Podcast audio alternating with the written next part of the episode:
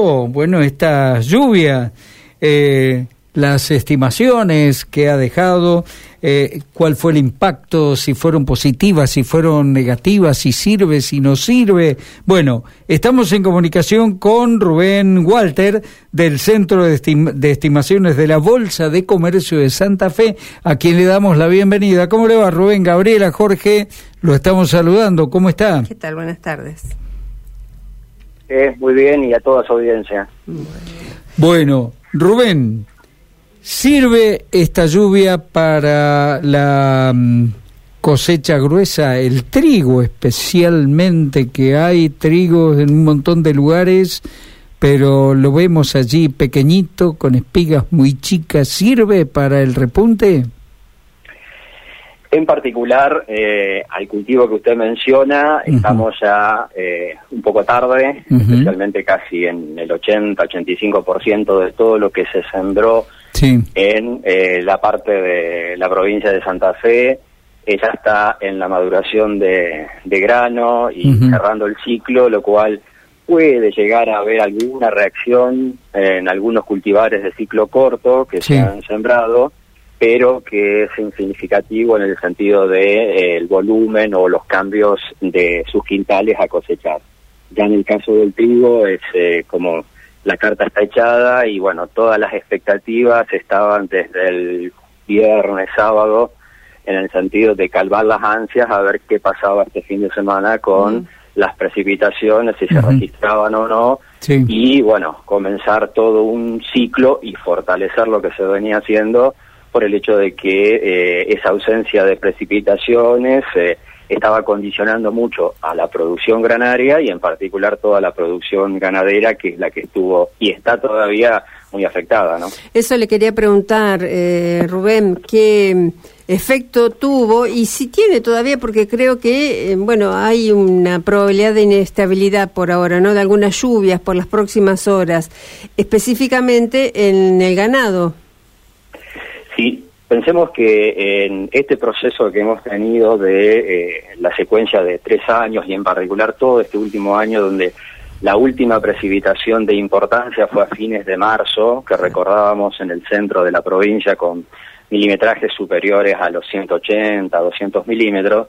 Después no hemos tenido lluvias de importancia justamente todo en el periodo invernal y con la consecuencia por el lado de la eh, reposición, es decir, todo el, material, el pasto, la oferta forrajera que se llama, en el cual se estaba muy limitada y a los extremos, muy límite, y ustedes mismos reportaban partes o en los medios el hecho de la sociedad rural, de los mismos productores, en el sentido de eh, la mortandad de ganado, la poca disponibilidad de agua, esto indica de que, bueno, hemos tenido lluvia, comenzó este periodo donde vamos a tener una mayor cantidad, por lo menos, de, precipitaciones, el periodo estival, lo cual hay que entenderlo también como un proceso, es decir, que es la lluvia es la que nos ha caído estos días y está cayendo todavía en ciertas partes de la provincia, pero tiene que desarrollarse todo lo que es esa, ese cultivo, esa vegetación, esa oferta forrajera para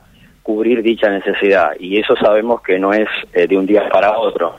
Y después también eh, hay una la, esta situación de las precipitaciones, eh, como se escucha y como se está reportando, no es uniforme en todos los departamentos de la provincia, es decir, los más beneficiosos con cierto volumen de milimetrajes caídos superiores a los 100 milímetros, es los departamentos del centro, del este, pero estamos teniendo complicados con 15 20 milímetros el eh, noroeste de San Cristóbal, 9 de julio.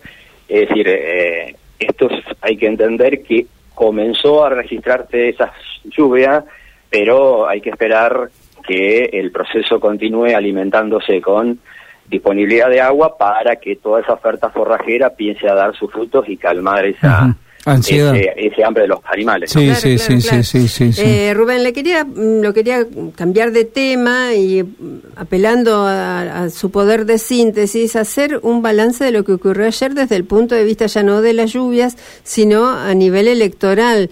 Eh, esta, este nuevo escenario, ¿cómo se presenta para el sector?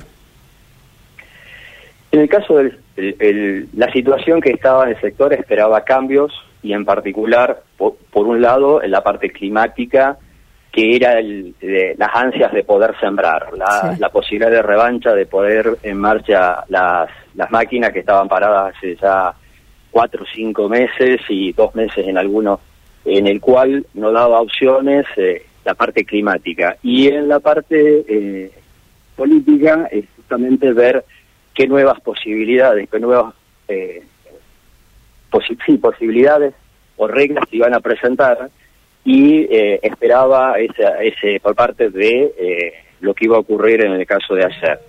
Hoy tenemos ese escenario en el cual lo primero que salió el sector a, a manifestar es saber concretamente dentro de estas dos opciones cuál es la dirección o la mm, sí la dirección que puede estar tomando en el sector productivo eh, los dos eh, eh, candidatos que van a eh, el balotaje.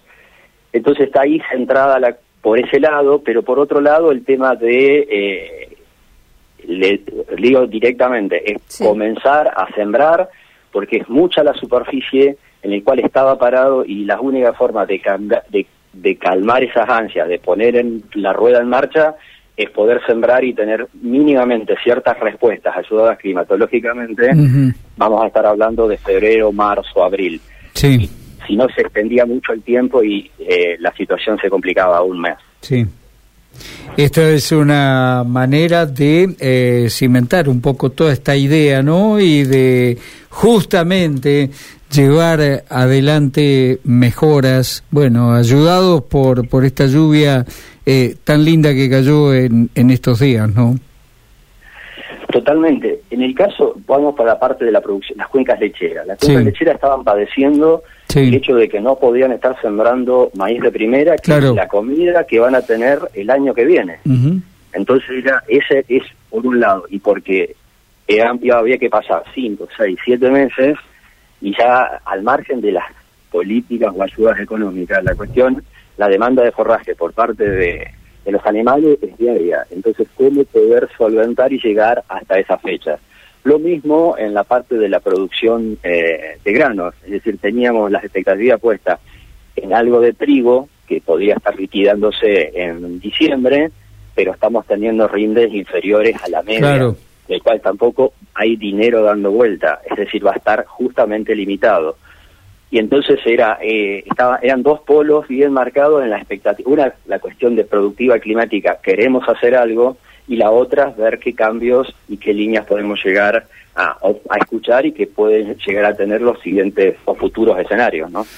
Eh, Rubén Walter, agradecerle su tiempo, muy gentil de su parte y bueno, sin dudas que en algún otro momento lo estaremos molestando nuevamente. ¿eh?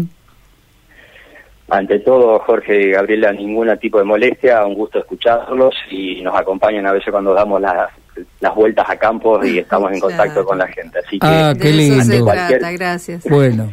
Cualquier consulta estamos a disposición y le transmitimos lo que ellos, los productores, nos transmiten al costado del alambrado o en los caminos. Así que gracias también para ustedes y bueno, eh, cualquier eh, consulta a disposición. Un abrazo, Rubén, que tenga buena tarde. Buenas tardes, hasta luego. Muchísimas gracias a ustedes y también tengan buena tarde. Bueno.